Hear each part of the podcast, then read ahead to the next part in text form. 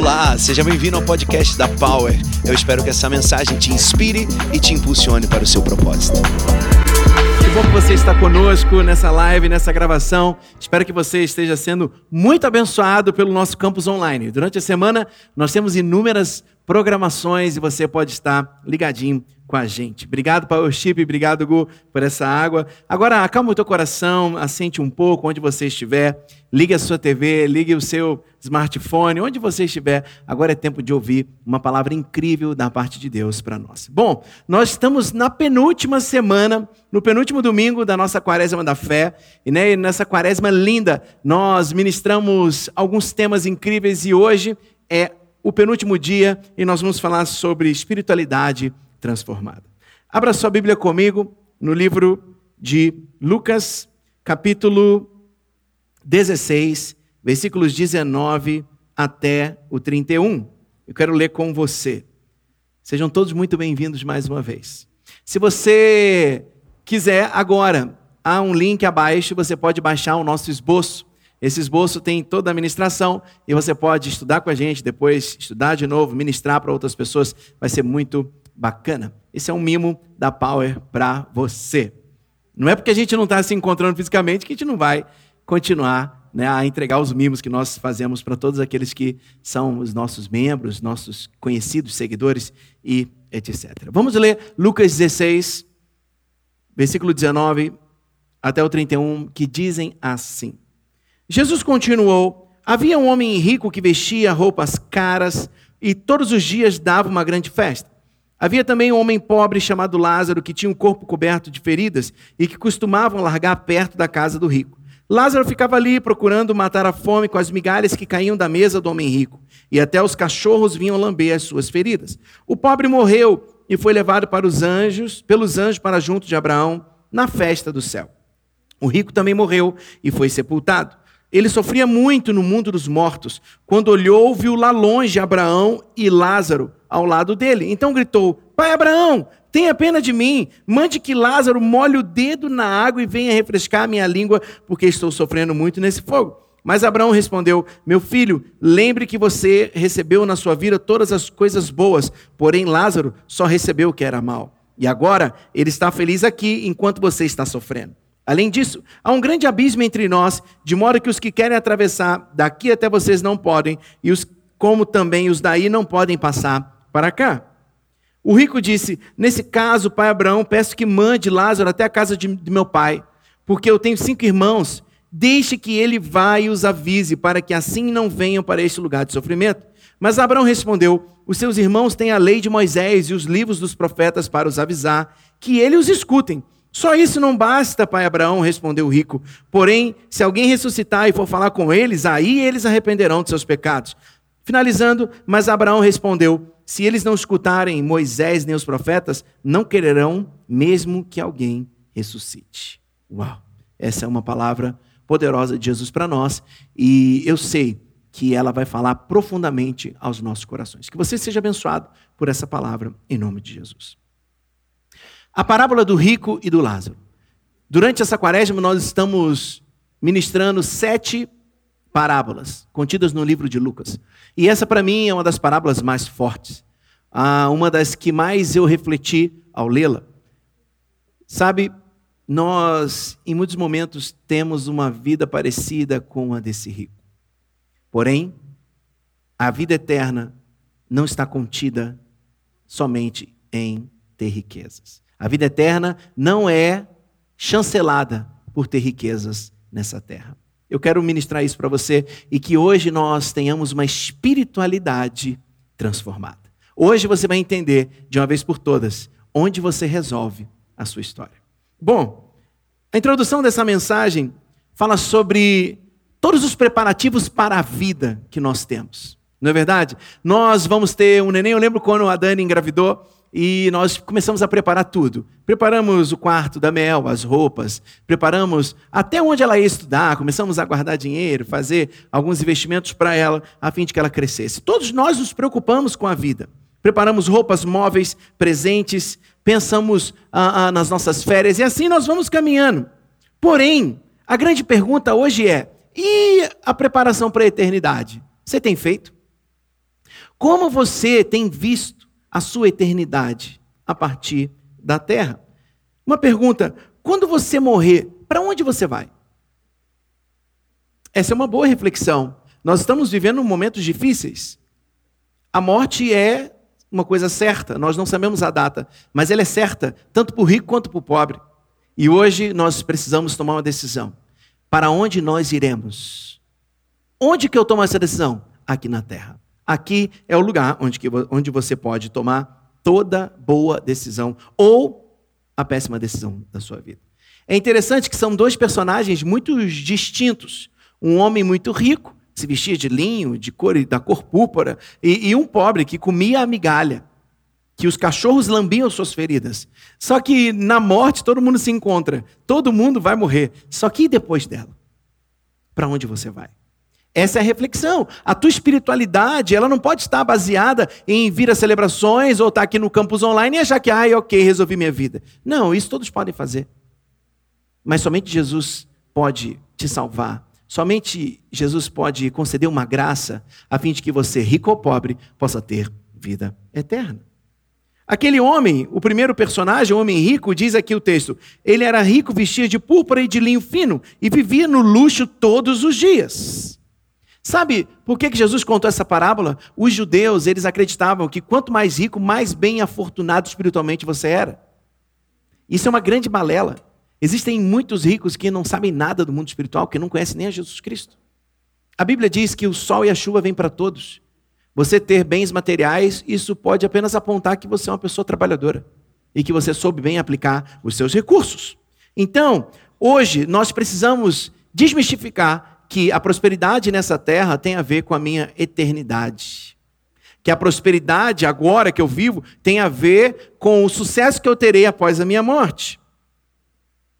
Por, pelo outro lado, você ser pobre e você ter doenças, isso era um, um simbolismo de que você não era alguém que tinha uma vida espiritual equilibrada, ou que você era amado por Deus. E assim eu falo sobre esse mendigo chamado Lázaro. Lázaro ficava à porta daquele homem.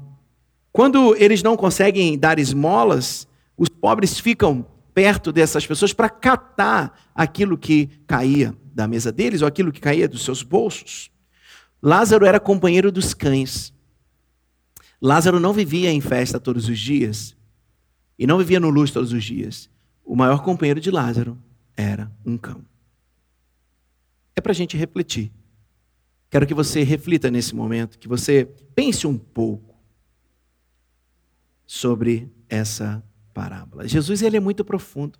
Jesus usa parábolas, que é uma figura de linguagem. Né? A parábola é uma figura de linguagem para explicar de uma forma mais lúdica aquilo que você quer passar. Trazer um, um, princípio de uma forma mais lúdica. Mas uma parábola também pode ser muito dura. Essa parábola eu tenho certeza que está mexendo com você. Jesus disse: Digo-lhes a verdade, dificilmente o rico entrará no reino dos céus. Lembra quando Jesus fala aqui eh, essa palavra para o jovem rico? Não tem a ver com você ser próspero ou não, tem a ver com você colocar a tua certeza na tua prosperidade, na tua riqueza, no teu saco de dinheiro, no investimento que você tem no banco. Não! Isso não te garante vida eterna. Isso pode te dar uma vida tranquila na terra, mas não te garante vida eterna. Hoje, você precisa escolher com quem você estará, como você estará, como rico, confiante na sua riqueza, ou como um pobre mendigo que espera a ajuda daquele que pode salvar a vida dele. Pense, medite no que você quer a partir de hoje. E pensando nisso, eu coloquei cinco pontos para nós refletirmos sobre a vida eterna. Cinco princípios e verdades fundamentais sobre a vida e a morte. Hoje eu queria compartilhar isso com você de uma forma breve. Cinco princípios e verdades fundamentais sobre a vida e a morte. A primeira verdade, o primeiro princípio fundamental sobre a vida e a morte está ali no livro, no livro de Lucas, versículos 19 e 20 que diz assim, dizem assim: Havia um homem rico que se vestia de púrpura e de linho fino, vivia no luxo todos os dias. Diante do seu portão fora deixado um mendigo chamado Lázaro, coberto de chagas. Este ansiava comer o que caía da mesa do rico. Em vez disso, os cães vinham lamber as suas feridas. Primeiro princípio e verdade fundamental sobre a vida e a morte. A vida na terra é uma atribuição temporária para todos. Primeiro princípio, a vida na terra é uma atribuição temporária para todos. Duas vidas, duas realidades, uma riqueza e a outra pobreza. Todos os dois morreram na terra. Ninguém conseguirá fugir da morte. Ela é o fim de todos nós. Porém, como você tem visto a tua eternidade? Tiago 4,14 diz assim: Vocês nem sabem o que lhes acontecerá amanhã. Que é a sua vida? Vocês são como neblina que aparece por um pouco tempo e depois se dissipa. Grave comigo: a vida nessa terra é uma atribuição temporária para todos. Medite em como você quer passar a sua eternidade. Segundo princípio e verdade fundamental sobre a vida e a morte, está ali no versículo 22, que diz assim: Chegou o dia em que o mendigo morreu e os anjos o levaram para junto de Abraão. O rico também morreu e foi sepultado. Segundo princípio e verdade fundamental sobre a vida e a morte, a morte é uma realidade para todos. Não tem como correr. Não importa o rico, quão rico, bem-sucedido, jovem, saudável esteja hoje você, um dia você vai partir. E muitos não precisam nem ficar mais velhos, partem na juventude. Eu desejo que você tenha vida longa, mas eu desejo que você tenha uma eternidade também em paz. Esse é o meu desejo para você. O fim é igualitário para todos nós a morte. É tempo de refletir sobre isso. A tua espiritualidade, ela precisa ser completamente fundamentada. Eu lembro que há, há alguns anos atrás eu tinha o costume de fazer convites, apelos no final da minha pregação e de vez em quando eu perguntava: quem aqui tem certeza da salvação? E era impressionante, a maioria da igreja levantava mão, não levantava a mão. Por quê? Porque a espiritualidade estava dissonante em relação à sua religiosidade. A religiosidade estava em cima, estava imensa, mas a espiritualidade muito baixa. A espiritualidade saudável ela me dá certeza para onde eu vou. Não tem mais a ver com o que eu faço, tem a ver com o que Jesus fez por mim. Aleluia! Não tem mais a ver com eu tenho que praticar atos religiosos todo domingo. Eu tenho que cear todo domingo, eu tenho que estar lá, dar meu dízimo, dar meu oferta. Não! É sobre o que Jesus fez por nós. Não é sobre a sua riqueza, é sobre a riqueza dele. Não é sobre o seu poder, sobre o nosso poder, é sobre o poder dele. Então, as primeiras verdades fundamentais e princípios fundamentais para a vida e a morte. Primeiro, a vida na terra é uma atribuição temporária. Segundo, a morte é uma realidade para todos. Na morte todo mundo fica igual. Só que depois tem uma diferença. Um foi com festa recebido no céu, e o outro foi para um lugar quente, pesado, muito estranho. Eu fico imaginando a decepção daquele homem rico quando ele percebe que tudo aquilo que ele conquistou na vida não lhe deu a vida eterna em paz ao lado de Deus. Terceira verdade fundamental, terceiro princípio fundamental para você aprender nessa terra. Versículo 23 diz assim: No Hades, onde estava sendo atormentado, ele olhou para cima e viu Abraão de longe, com Lázaro ao seu lado. Uau! A palavra é clara ao dizer que o homem rico foi para o inferno, para o Hades, um lugar onde Deus não habita. Sabe? Terceiro princípio é: a eternidade é uma certeza para todos. Primeiro, verdades fundamentais sobre a vida e a morte. Primeiro, a vida na terra é temporária. Segundo, a morte é uma realidade para todos. Terceiro, a eternidade é uma certeza para todos. Meu Deus. Talvez você não tenha ainda parado para pensar sobre a tua eternidade. Eu quero te dizer, o lugar para pensar a eternidade é aqui e a hora é agora. Aqui é o lugar onde você decide a tua eternidade. Não é depois da morte. Da morte ao juízo, diz a palavra do Pai.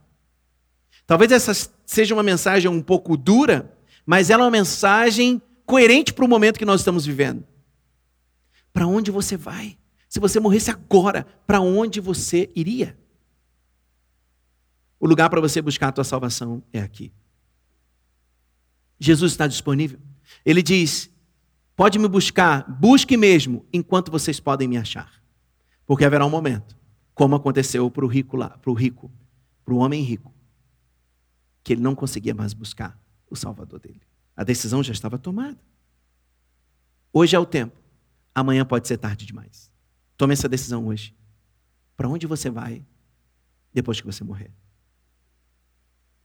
Quarto ponto, quarto princípio fundamental, quarta verdade fundamental sobre a vida e a morte. Está ali no versículo 24 que diz assim: Então chamou, pai Abraão, tem misericórdia de mim e mande que Lázaro molhe a ponta do dedo na água e refresque a minha língua, porque estou sofrendo muito nesse fogo.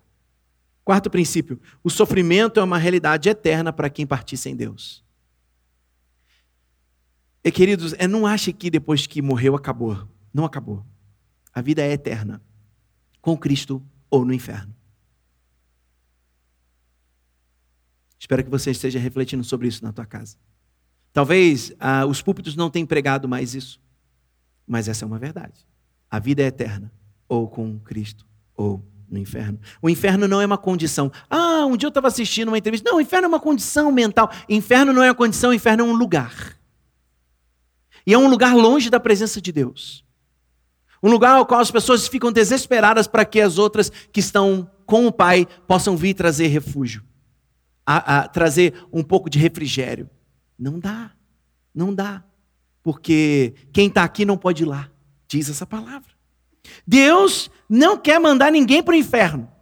Por isso enviou seu filho para que todo aquele que nele cresce não morresse, mas tivesse vida eterna com o Pai. Se Deus quisesse julgar o mundo, ele mandaria um juiz. Mas Deus quis salvar o mundo, ele mandou um salvador. Hoje é dia de salvação na tua casa. Hoje é dia de salvação essa pessoa que está do seu lado aí, que até hoje não acreditava no inferno. C.S. Lewis diz uma coisa que é incrível. Ele diz assim: uma, a, a, as, as duas melhores situações para o diabo. A primeira, quando você desacredita nele. E a segunda, quando você acredita demais nele. Vou repetir: C.S. Lewis diz Seguinte, o diabo ama quando você diz que ele não existe. E ele também ama quando você valoriza demais ele. Hoje é dia de valorizar mais o céu. Hoje é dia de conhecer mais sobre Deus. Hoje é dia de se entregar a Jesus de Nazaré e saber que a tua vida eterna será ao lado de Deus. Você pode dar um amém na sua casa. Aleluia! Aleluia! Existe uma realidade. E ela pode ser sua, que é a realidade do céu. Mas é fato, existe a realidade do Hades também. Pense sobre isso. Quinto ponto, e eu caminho para o final dessa mensagem. Versículo 25 diz assim: Mas Abraão respondeu: Filho, lembre-se de que durante a sua vida você recebeu coisas boas, enquanto que Lázaro recebeu coisas más. Agora, porém, ele está sendo consolado aqui e você está em sofrimento. Uau! Cinco verdades e princípios sobre a vida fundamentais sobre a vida e a morte. Esse é o quinto. A vida eterna começa a ser construída na terra. Eu quero rememorar com você os pontos. Cinco princípios e verdades fundamentais sobre a vida e a morte. A primeira, a vida na terra é uma atribuição temporária. A segunda, a morte é uma realidade para todos. A terceira, a eternidade é uma certeza para todos. Quarta, o sofrimento é uma realidade eterna para quem partir sem Deus. E quinta e última, a vida eterna começa a ser construída nessa terra. A salvação é adquirida nessa terra e desfrutada no céu. A salvação é adquirida na terra e desfrutada no céu. Infelizmente, nenhum morto voltará à terra para alertar algum ser vivo. Preciso te falar isso. Você acreditou em outras coisas, isso não vem de Deus. Todo o recado que você recebeu de alguém que já morreu, você foi enganado. Você foi iludido. Porque a palavra do Pai diz claramente: ninguém pode estar com Deus e voltar e falar com quem está no Hades. A decisão já foi tomada. A decisão já foi tomada. Aprove a Deus trazer a salvação para o homem nessa terra. Coube a Deus liberar o seu filho para que nós pudéssemos ter uma vida eterna. No além, não haverá pregação do Evangelho. No acaso, não há pregação do Evangelho. Mas na terra, enquanto as trombetas não tocarem, o Evangelho será pregado. Tem boas notícias para você. Você hoje pode ter um encontro com Jesus. Você pode hoje entregar sua vida a Ele e saber para onde você vai e ter descanso para o destino o qual você está sendo preparado. Feche seus olhos, eu quero orar por você. A Powership pode subir. Pai, feche seus olhos, por favor, Pai. Obrigado por essa palavra de confronto. Obrigado porque a nossa espiritualidade está sendo transformada. Obrigado, Pai, porque queremos abrir mão de uma vida religiosa como esse homem rico tinha. Eu não tenho dúvida que ele era religioso e que talvez ele até te amasse. Mas ele colocava a esperança dele em suas riquezas e vivia no luxo todos os dias. Enquanto isso, um homem ficava com seus cães esperando o resgate de alguém que pudesse salvá-lo. Hoje, Pai, nós queremos ser parecido com esse homem. Queremos sentar no chão, abaixar nossa cabeça e dizer: venha em meu favor, porque eu preciso saber para onde eu vou. Obrigado por essas palavras de vida. Obrigado por essas palavras de decisão sobre a vida e a morte. Eu sei, Pai, que a nossa decisão é tomada aqui e agora eu quero tomar essa decisão. Em nome de Jesus, venha ao meu socorro, venha em meu favor, porque eu quero ter uma vida eterna contigo. No nome de Jesus eu oro. Ouça essa canção.